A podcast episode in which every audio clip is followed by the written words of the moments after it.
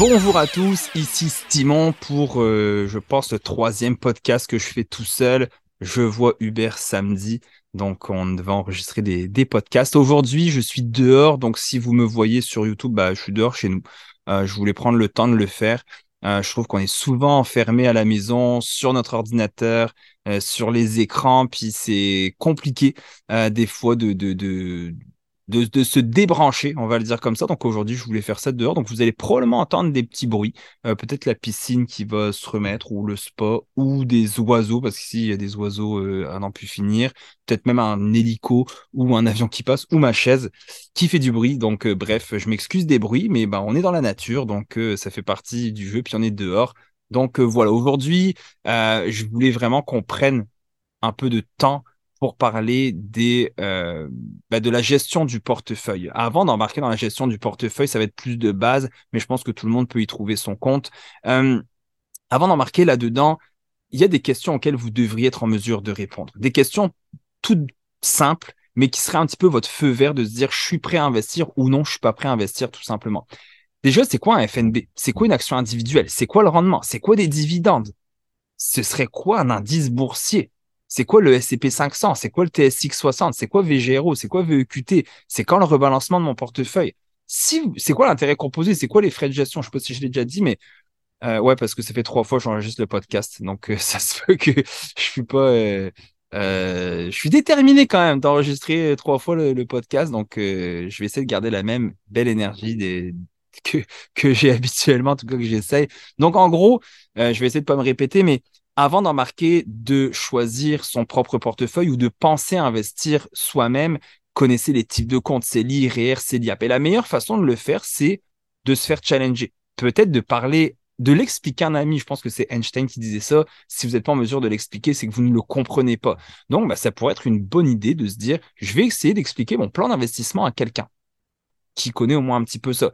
là, je fais une mini parenthèse sur quelqu'un qui connaît ça. J'ai donné euh, suite au bootcamp, là, on donne des consultations privées à une personne qui me dit ah, c'est mon ami qui, euh, qui est vraiment bon là-dedans, qui investit en bourse, qui m'a fait mon portefeuille. Le truc était catastrophique. Je pense qu'elle avait 40% de cannabis, un 10% de LEV. En tout cas, c'était ridicule. Puis j'étais comme ton ami, peut-être que si je l'avais en face de moi, euh, je lui dirais ma façon de penser. Bref, faites attention à vos amis qui connaissent ça. Euh, vous êtes mieux de faire valider avec d'autres personnes que juste un ami qui connaît ça parce que écouter une vidéo YouTube euh, d'un influenceur qui pense connaître la bourse. Donc, avant de commencer à bâtir son portefeuille, quelqu'un nous écrit cette semaine sur la page euh, Instagram pour dire hey, euh, je tape SCP500 que vous parlez tout le temps, mais je ne le trouve pas. Ben, je lui ai répondu ben, c'est peut-être une bonne idée que tu ne le trouves pas parce que peut-être que tu n'es pas prêt à investir d'une façon autonome. Ne penses-tu pas?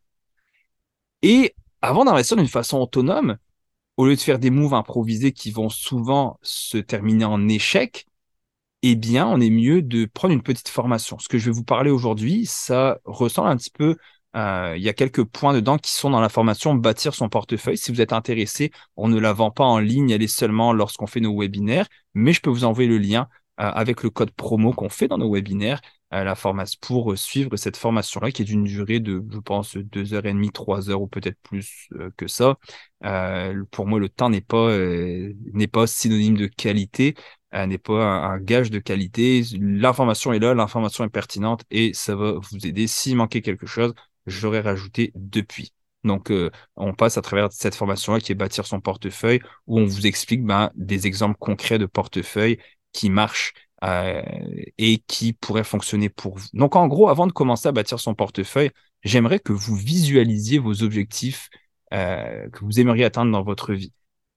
Et il y a des gens qui nous écoutent qui sont plus minimalistes, voire frugales, et c'est bien correct pour. Il y a des gens, par contre, ils veulent vivre, euh, avoir un chalet, whatever, à la campagne, une maison en Floride, un pied-à-terre là-bas, donc ça va leur demander un peu plus d'argent avant de bâtir son portefeuille, on devrait se demander qu'est-ce que je veux comme montant d'argent? Puis là, ça peut paraître abstrait et ridicule, mais faut le faire.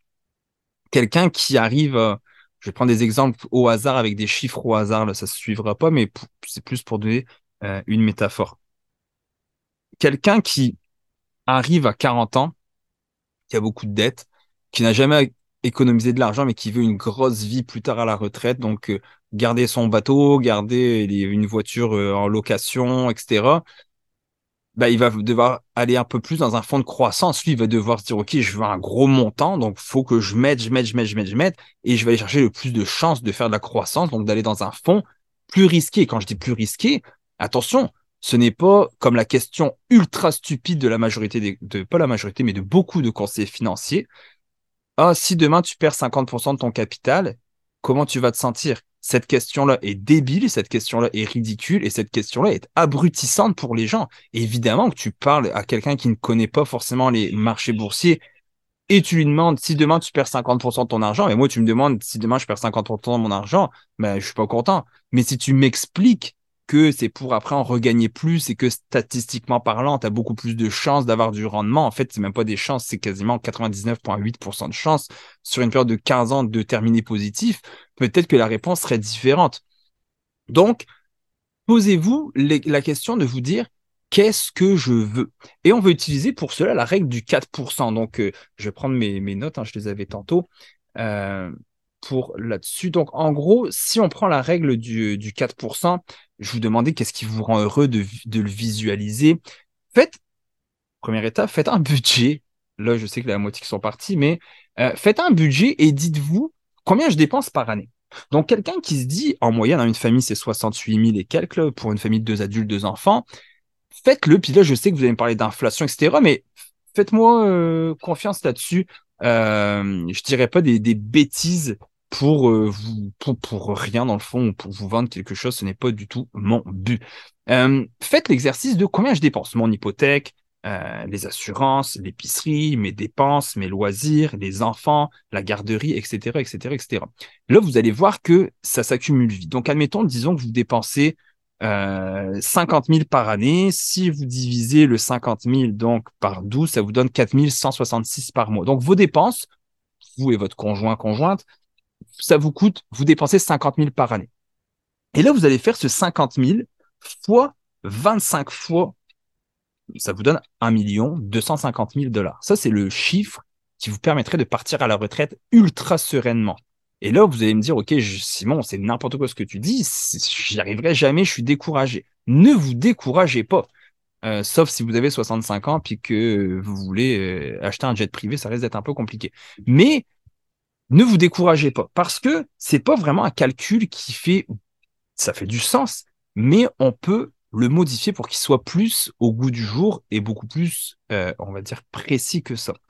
Enlevez maintenant les dépenses que vous n'aurez plus plus tard. Je ne sais pas si vous avez des enfants, mais ça coûte extrêmement cher un enfant. Puis si vous êtes euh, proche d'en avoir, euh, monsieur, madame, si vous êtes proche d'être papa, maman, euh, je suis désolé, mais oui, ça coûte cher parce que vous voulez gâter votre enfant. Il y a les, les, les frais de garderie, ça coûte cher.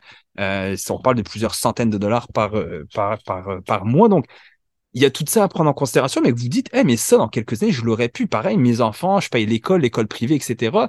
Bah, dites-vous, ouais, mais ça, dans 10, 15, 20 ans, c'est eux qui vont me donner de l'argent. Puis là, je plaisante quand je dis ça mais on dit on va éduquer nos enfants financièrement, puis peut-être qu'ils vont nous repasser la POC. Puis notre but, c'est pas ça. Je sais très bien que si vous nous écoutez, votre but n'est pas que vos enfants euh, s'occupent de vous plus tard. Euh, c'est pas ça. Le, le, but, c'est pas ça. Mais je, plaisante quand, quand, je dis cette phrase-là, bien entendu. Mais notre but, c'est pas non plus de d'aider nos enfants ad vitam aeternam, puis oui, leur laisser un héritage, mais à un moment donné, on va en avoir fait des adultes, ils vont se débrouiller un peu par eux-mêmes. Donc, à part une centaine, peut-être une coupe de milliers de dollars par année pour les aider quand ils vont être adultes. Sinon, je veux dire, euh, à un moment donné, on n'aura plus cet argent. Donc, refaites-le et peut-être que votre 4166 va passer à 2500. Donc là, si vous refaites la même chose, 2500 par mois que j'ai besoin, fois 12 égale 30 000 dollars par année. Ah, à la retraite, j'aurais besoin de 30 000.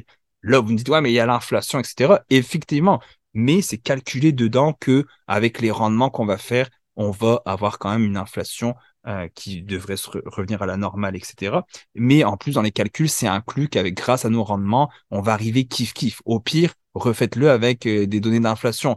Puis ça, je fais une parenthèse là-dessus, je suis plus capable, bah, je suis encore capable parce que je les lis. Les gens qui me disent, oh, tu sais, maintenant, euh, un million, c'est le nouveau 100 000. Non, pas du tout. Regardez, les, regardez les chiffres, avant que vous connaissiez rien à l'économie puis que vous avez lu ça quelque part.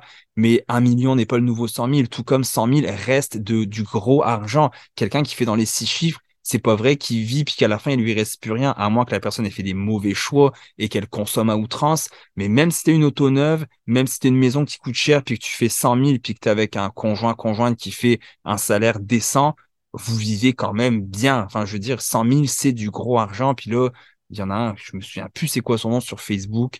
Euh, en tout cas, bref, puis euh, qui euh, qui commande tout le temps à 100 000 ou 1 million, je crois que c'est 1 million, c'est plus rien, 1 million, tu fais plus rien avec un million. Excuse-moi, mais je vais trouver des choses à faire avec un million. Donc, ne tombons pas dans ces panneaux-là de se dire que 100 000, c'est plus rien quand ces gars-là qui parlent ont souvent 100 000 de dettes. C'est pour ça qu'ils disent que 100 000, c'est rien. Donc, une fois que vous avez euh, fait ce chiffre, donc là, on était rendu à 30 000, je fais mon 30 000 fois 25, donc on le sait que ça donne 750 000. Donc 30 000 fois 25 fois mes dépenses, j'ai 750 000. Donc là, j'ai besoin pour avoir une retraite confortable de 750 000. Par contre, n'oubliez pas, il y a des choses à prendre en considération. Est-ce que je vais avoir un héritage? Je sais pas, dites-moi-le. Est-ce que je vais avoir des rentes du gouvernement? Ben oui. Donc dans le 30 000 par année, faites moins minimum à peu près 14 000 dollars du gouvernement ben, j'ai besoin de 16 000 finalement en investissement. Si je refais mon 16 000 fois 25, je suis rendu à 400 000. Ah ben là, ça vient de descendre de 1,2 million à 400 000. On est beaucoup plus content maintenant. Je pense, j'espère en tout cas que je vais donner le, le, sourire puis un petit peu de peps pour continuer. Et si c'est pas le 400 000, si c'est un petit peu plus, c'est correct. Ça se vit, ça se calcule. On appelle ça une planification financière. Et moi, ce que je vous recommande quand vous arrivez là, c'est un professionnel comptable, fiscaliste ou un planificateur financier qui pourrait vous faire une planification financière et euh, qui, qui aurait du sens pour vous.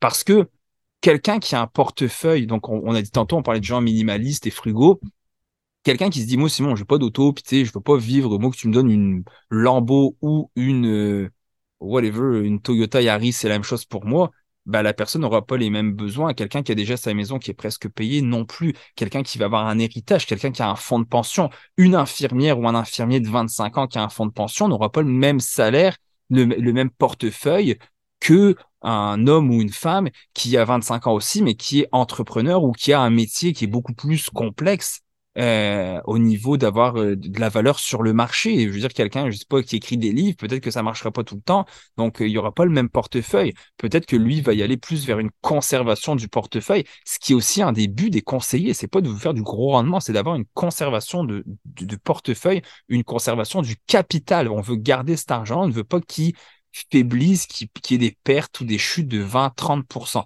Il me fatigue l'oiseau, si vous saviez. C'est lui qui me réveille tous les matins en plus. Donc, j'ai le sommeil léger. Avant de commencer à euh, bâtir son portefeuille, concrètement, là, on devrait se poser des questions. Donc, outre les questions de se dire, tantôt je vous l'ai dit, d'avoir le feu vert, donc euh, FNB, etc., faut que je sache ce que c'est. Maintenant, je voudrais que vous, pensiez à faire ce petit exercice-là, la règle du, du 25 fois. Donc, combien j'aurais besoin d'avoir un chiffre et de le calculer. Ensuite, pensez à votre valeur dans le futur.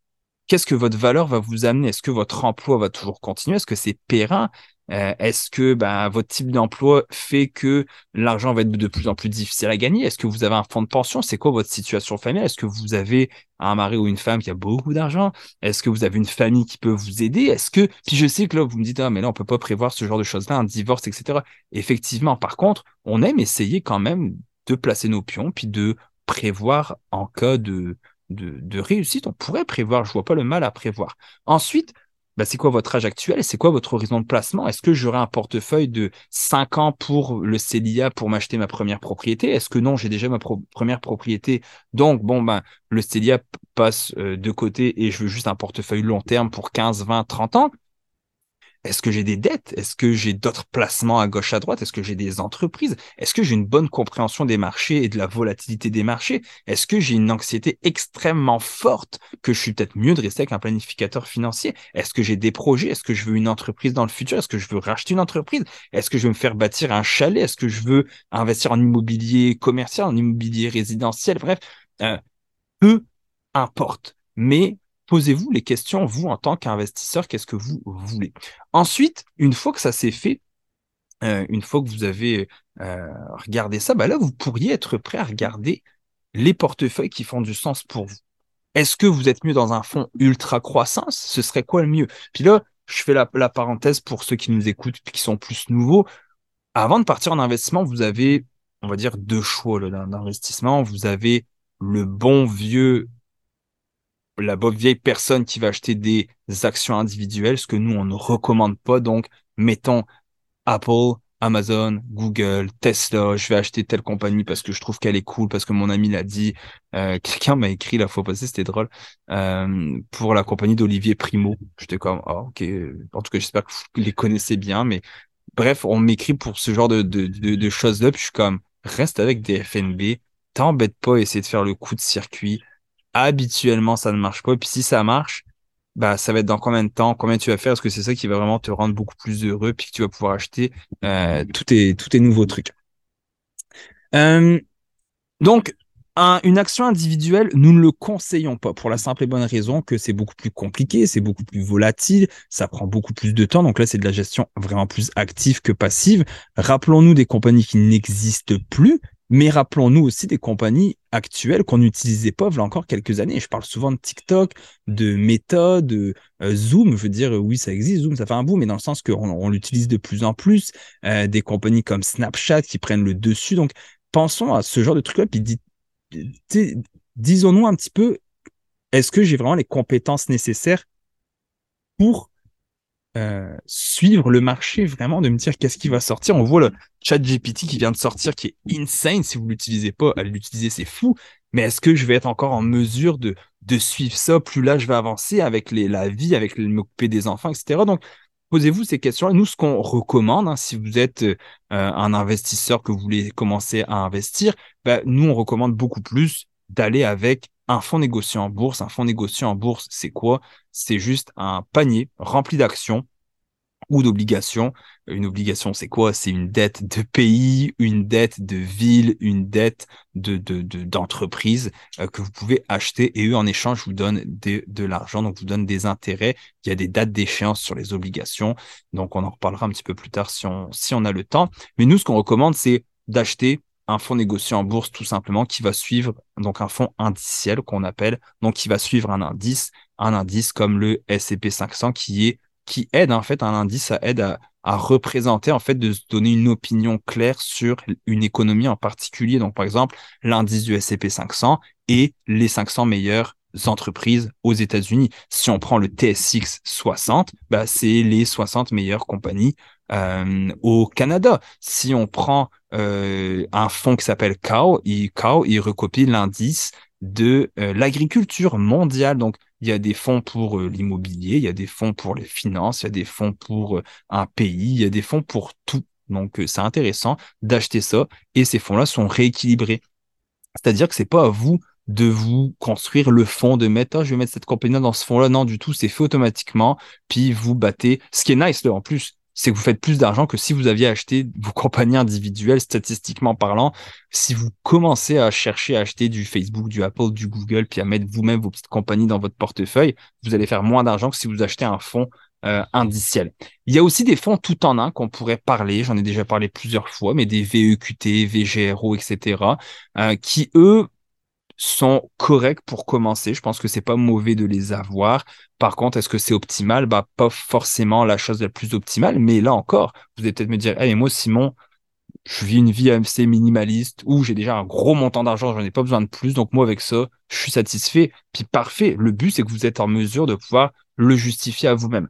Pour les autres, pourquoi je n'aime, pourquoi j'aime moins VGRO, VEQT, etc., c'est que par exemple, euh, on va prendre VEQT, c'est 100% action, donc il n'y a pas d'obligation, versus VGRO qui a 80% action, 20% obligation. Ces compagnies-là, enfin, c'est ce fonds-là, donc euh, VEQT, et a dans son portefeuille 13 000 et quelques compagnies. Donc, dans ces 13 000-là de, de VEQT, euh, bah, vous avez 13 625 compagnies, vous avez 42% US. Par contre, c'est pas 42% du marché américain, donc le S&P 500. Non, le 42% US, c'est toutes les compagnies américaines. Donc vous avez des compagnies un peu plus boboches, des compagnies qui rentrent sur le marché boursier, qui en sortent. Donc pour moi, c'est ça. C'est qu'au lieu d'avoir les 500 meilleures compagnies ou les 100 meilleures compagnies ou les 1000 meilleures compagnies, vous allez avoir à peu près, je pense, c'est 4000 et quelques compagnies ou 3500 compagnies. Donc, avec VEQT, vous êtes exposé un peu partout. Quelqu'un qui a un peu de FOMO, donc la fear of missing out, ça peut être correct de dire, moi, je suis partout, je suis, je suis, je suis secure, là, je suis safe. Est-ce que c'est le plus optimal? Bah la réponse est pas et la réponse est non. Hein. Là, on peut, c'est c'est prouvé là. C'est je veux dire, vous pouvez faire vos recherches puis vous allez le voir. Euh, il a quand même fait un bon rendement. On parle de à peu près 10% là depuis les, dernières années, donc il existe depuis 2019. Euh, vous avez aussi 30% du marché canadien. Là encore, c'est pas le TSX 60, donc les 60 meilleures compagnies canadiennes. C'est les, je pense, il y a 300 et quelques compagnies canadiennes. Donc là, vous avez toutes les compagnies sur le marché boursier ensemble. Vous avez aussi des pays émergents, vous avez aussi euh, des pays euh, développés, donc on parle de justement des pays européens, euh, le, Japon aussi, et vous avez plusieurs secteurs, donc le secteur des finances, le secteur des TI industriels, les biens de consommation, l'énergie, la santé. Donc c'est bien parce que vous êtes investi un peu partout. Par contre, je pense qu'il y a mieux. je parlais avec quelqu'un, je fais une parenthèse, donc je parlais avec Marc hier, et Marc me dit, moi, pour ma fille, dans son RE, j'ai du VBAL. Donc, vous avez VEQT qui est 100% action, VGRO qui a 80 actions, 20% obligations. Et je rappelle, des obligations vont toujours faire moins de rendement que des actions. C'est comme ça. Les obligations, ce n'est pas fait pour faire de la grosse croissance. Les obligations, c'est fait pour garder son argent, garder son capital, battre, on va dire, l'inflation habituellement. C'est à ça que ça sert. Mais c'est pas ça qui va vous donner des gros rendements puis vous faire des, de l'intérêt composé à 10% par année. Pas, pas tout. Euh, et il me disait, j'ai mis du VBL. Puis je disais, Marc, tu as de l'argent, tu as une bonne situation, euh, tu es éduqué financièrement, tes affaires vont bien. Pourquoi tu mettrais un 60-40, donc VBL et 60% action, 40% obligation pourquoi tu mettrais un 60% action, 40% obligation pour ta fille de 4 ans, quand au contraire, si admettons, tu veux des obligations pour conserver le capital parce que bah écoute, euh, je sais pas, tiens, t'es père monoparental, puis euh, t'as une job qui est très difficile sur contrat, des fois tu manques de job, puis tu sais que si ta fille veut décider d'aller post-secondaire et à l'université, t'auras pas l'argent. Ce sera pas possible. Donc là, tu veux essayer de préserver ce que ce qu'elle a pour ne pas en, pour ne pas en perdre. Ce qui est des fois un peu euh, aussi, pour ne pas dire ridicule, mais c'est que de toute façon, arrivé à 16 ans, puis il y a une chute des marchés de 2008, là, 50%, chute à 54% vous n'êtes pas obligé de sortir cet argent-là tout de suite. Je veux dire, une session à l'université ou une session whatever coûte pas tout l'argent qu'il y aura dans le RE. Donc, vous pouvez le sortir au minimum, petit peu à petit peu, tout comme à votre retraite. S'il y a une chute des marchés l'année de votre retraite, votre 65 ans par exemple, ok, who cares? Dans le sens que on n'a pas besoin de notre argent, de tout ce qu'il y a dans notre TR, tout ce qu'il y a dans notre CELI à ce moment-là. On pourrait très bien, s'il y a une chute de 54%, sortir le minimum, puis prendre notre coussin de euh, sécurité ou, euh, euh, je sais pas, réhypothéquer la maison pour avoir un peu plus de prendre l'équité qu'il y avait sur la maison. Il y a plein de choses qui sont faisables. Donc, ça aussi, c'est un peu une fausse croyance de ah, si j'arrive à la retraite, puis que là, il y a une grosse chute des marchés, ça va être compliqué. Non, pas forcément.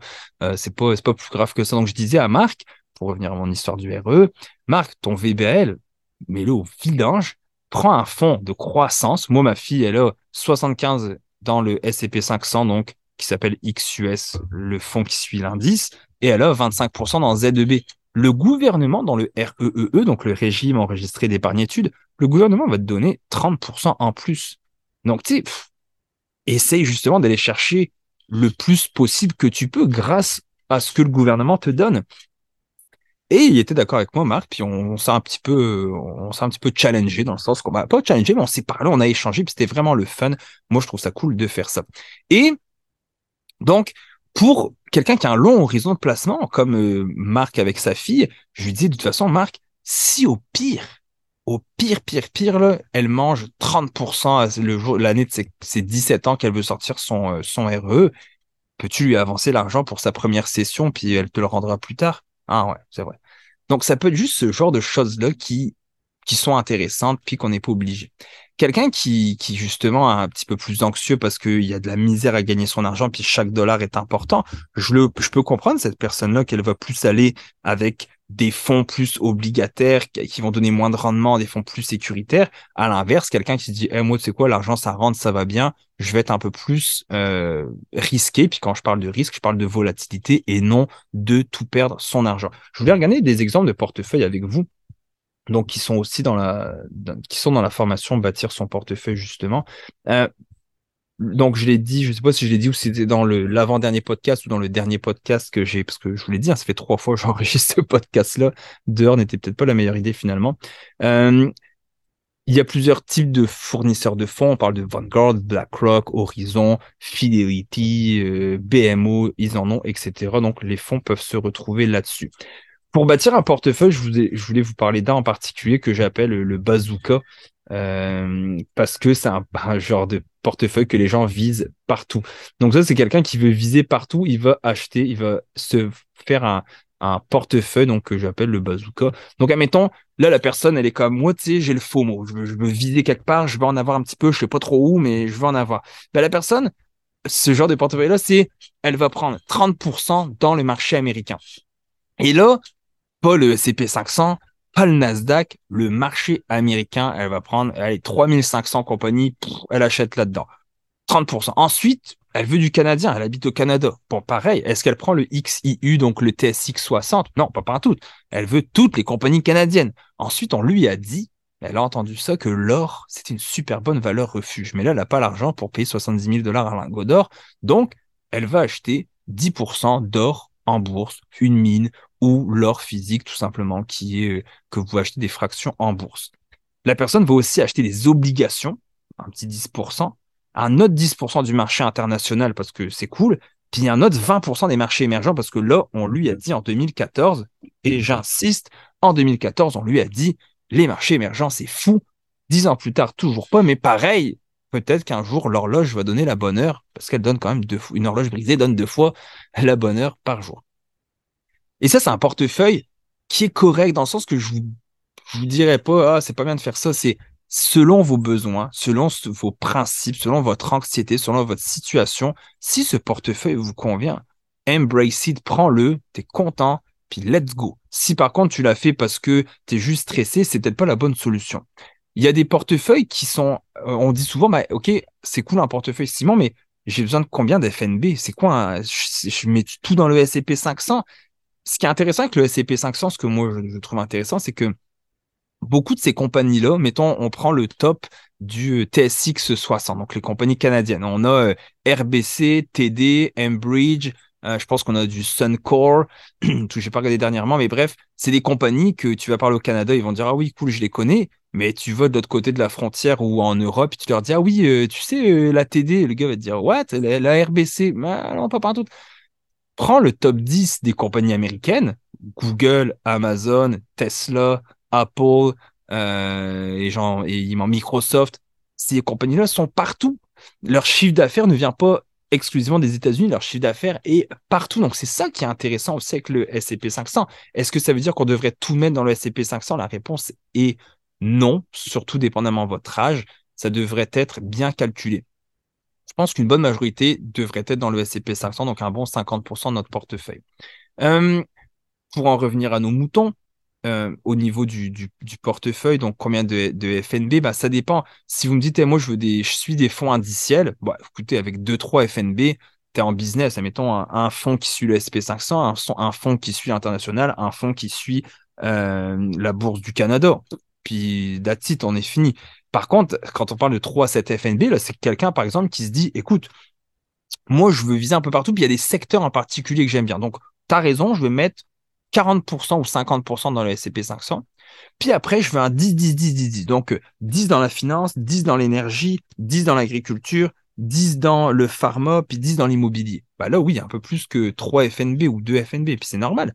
Il a été dans des secteurs ultra précis.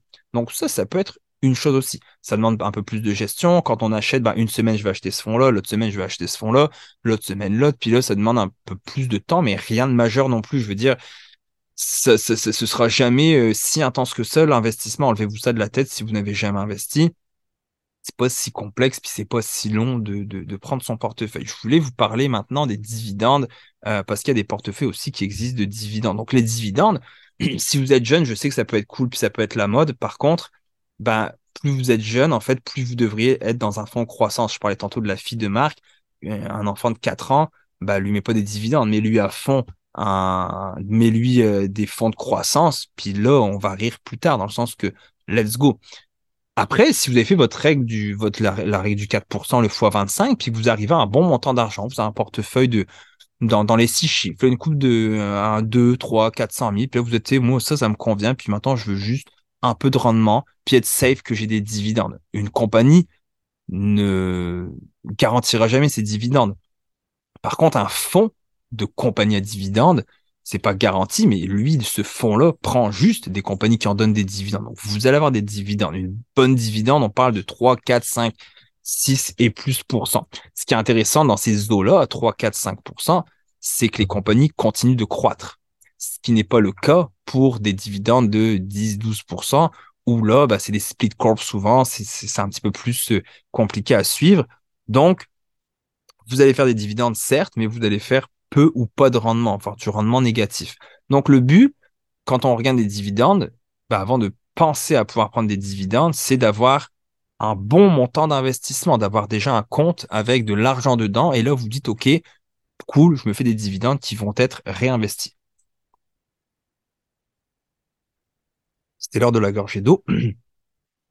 Au niveau des dividendes, vous pourriez avoir des dividendes canadiennes, il n'y aurait aucun problème avec ça, mais vous pourriez aussi vous dire, je veux être investi. Donc là, mettons, vous avez 300 000 dans votre portefeuille, ça va bien, puis là, vous dites, oh, je lâche la pédale de gaz, en plus j'ai un fonds de pension, ma maison est payée, je veux être plus euh, libre de, de ce que je fais, puis euh, d'arrêter d'aller chercher des fonds de croissance à fond, euh, vraiment des trucs qui me donnent du 10-12% ou du 8%, je vais aller un peu plus mollo. Vous pourriez tout simplement aller dans les US, donc aux États-Unis, et vous dire, je veux des compagnies US, je veux continuer à investir aux États-Unis, puis dans des compagnies qui me donnent des dividendes. Donc par exemple, je vais vous en parler de un qui s'appelle, donc quand je cherche, euh, s'appelle ZWH.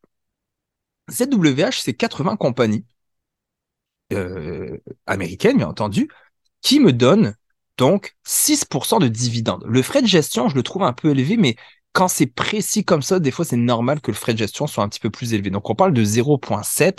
On est quand même loin du 2% qu'on peut se faire charger habituellement. Dans ce ZWH, vous avez 80 compagnies américaines, dont Microsoft, JP Morgan, Cisco, Home Depot, Apple, Merck, Coke. Et le rendement depuis les dix dernières années, ZWH a donné 10,7% plus les dividendes. Donc c'est quand même, je veux dire, c'est quand même très bon. Si vous réinvestissez vos dividendes, c'est parfait. Si vous les sortez, bah, c'est que vous êtes rendu là, donc vous pouvez les sortir. Les dividendes. Les dividendes, si vous êtes dans votre CELI, sont non imposables. Donc, disons que vous avez, je sais pas, on va prendre l'exemple.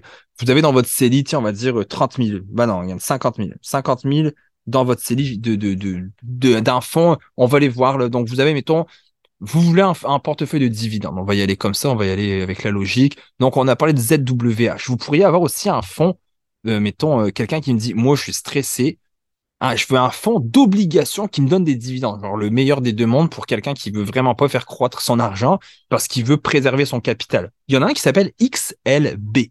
C'est un rendement bas, mais de 2,21% sur 10 ans. Habituellement, il bat l'inflation. Vous avez un frais de gestion très faible de 0,2. C'est des obligations long terme. Donc, des obligations long terme vont vous donner plus de dividendes que des cours. Donc on parle de 3,8% de dividendes, ce qui n'est pas énorme, mais c'est quand même bien pour des obligations. Donc, quelqu'un pourrait avoir ce genre de portefeuille-là, pourrait se dire aussi, hey, c'est quoi, moi je veux être au Canada, bon, des fonds canadiens, j'en parle souvent, moi j'en ai, j'ai euh, XDIV et, euh, quoi, et XEI dans mon portefeuille, donc un dans le CELI, l'autre dans le REER, euh, qui sont deux fonds canadiens qui donnent des dividendes que j'aime beaucoup, autour de 4,5% de dividendes. Et vous pourriez aussi très bien aller vers, euh, mettons, vous dites, moi, je veux être aussi en Europe. Bon, bah, parfait. Le fonds européen, en tout cas, un titre, un fonds qui donne des dividendes européens, c'est ZWE. Là, on parle de 7,35% de dividendes. Par contre, le rendement a été de moins de 5%. Le rendement est de 4,3% depuis 2015. Donc là, c'est ça. Oui, j'ai des hautes dividendes, mais j'ai un rendement en dessous de 5%. Si on prend le S&P 500 depuis les dix dernières années, ben là, on parle de environ 14,80%.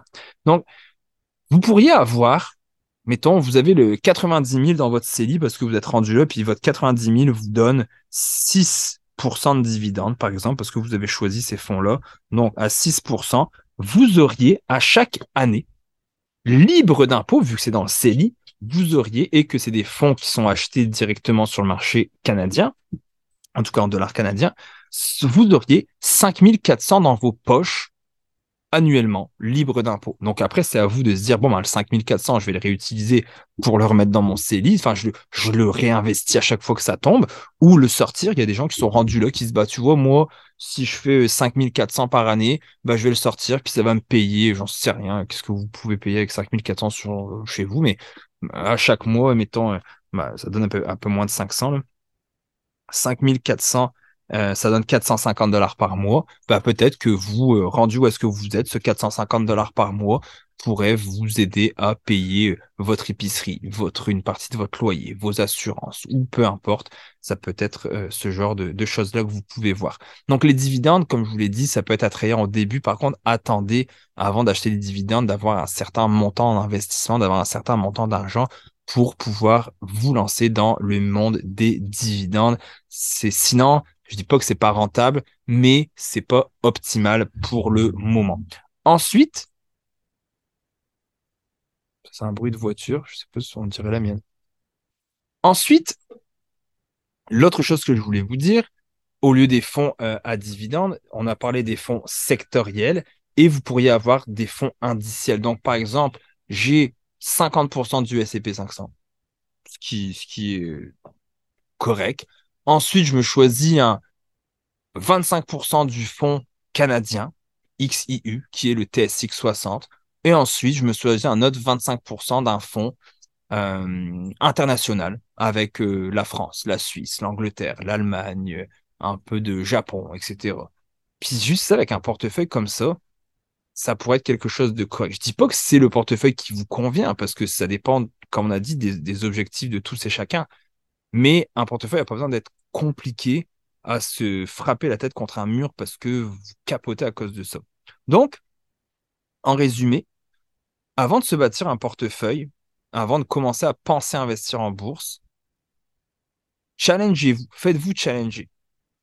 Regardez si vous comprenez vraiment les choses. Il y a plein de livres que vous pouvez lire. On a parlé Jean-Sébastien Pilote, euh, Nicolas Bérubé, euh, le livre de la fille de Elle Investit. Je, n'ai pas son nom en tête, je suis désolé.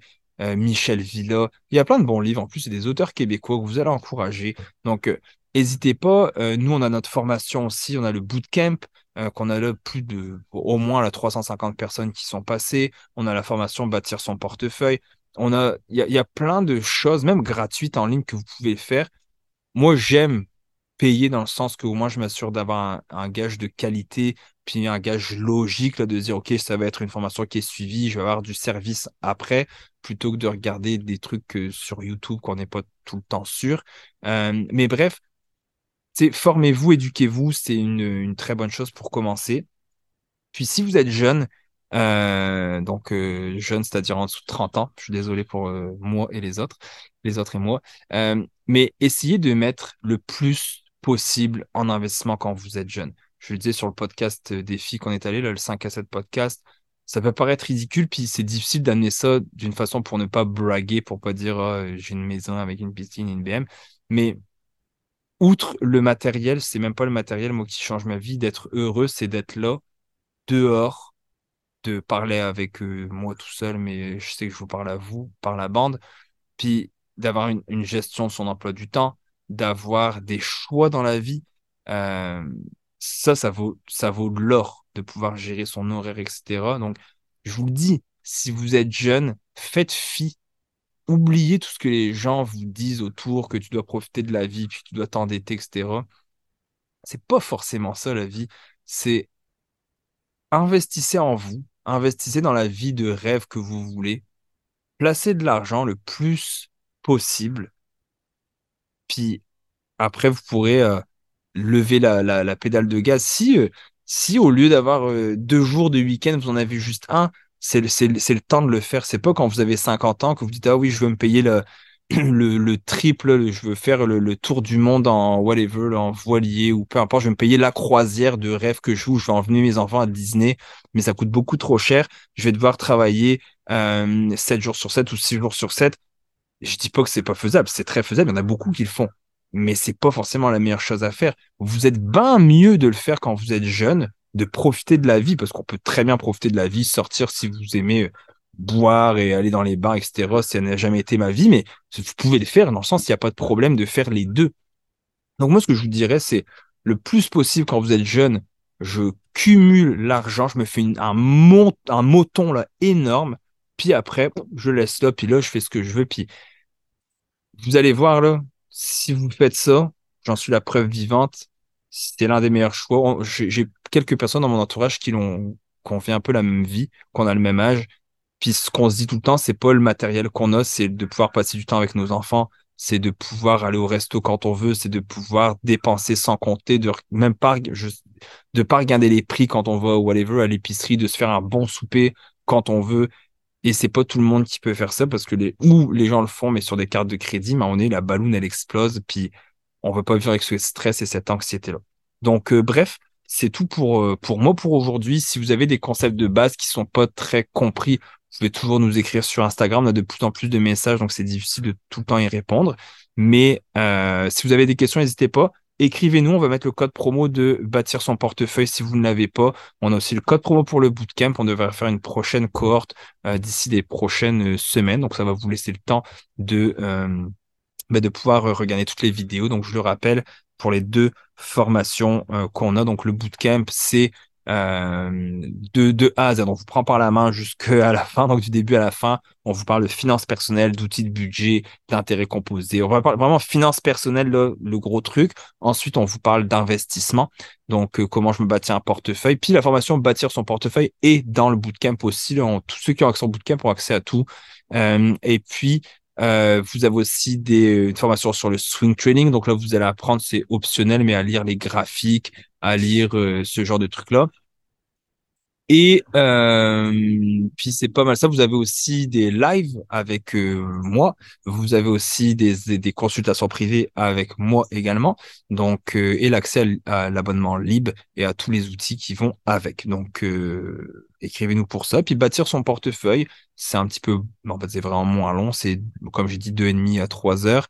Puis on rentre dans le vif du sujet, c'est bâtir son portefeuille. On parle pas d'intérêt composé, on parle pas de frais de gestion, on parle pas d'analyse technique, on parle vraiment, c'est on prend des exemples de portefeuilles, on les regarde, puis euh, je vous donne tous les titres et les noms qui existent pour ces portefeuilles-là. Donc euh, voilà, en gros c'est ça. J'espère que vous avez apprécié euh, ce petit podcast à l'extérieur. J'espère que le son était pas trop dégueulasse. Je le souhaite en tout cas. Si vous avez des questions, ben, je reste disponible pour y répondre sur mon Instagram perso sur le Instagram de Lib. Facebook aussi un peu plus. Puis si euh, vous avez des gens dans votre entourage qui aimeraient en savoir plus sur l'investissement, bah juste à, nous, à leur référer le podcast. On fait aussi des conférences, on fait aussi euh, des petits ateliers dans les entreprises. Donc si ça vous tente dans les écoles, etc., de nous recevoir, vous pouvez simplement nous écrire. Et puis, euh, puis c'est pas mal ça. Écoutez, je vous souhaite une très belle journée et on se revoit la semaine prochaine. À bientôt.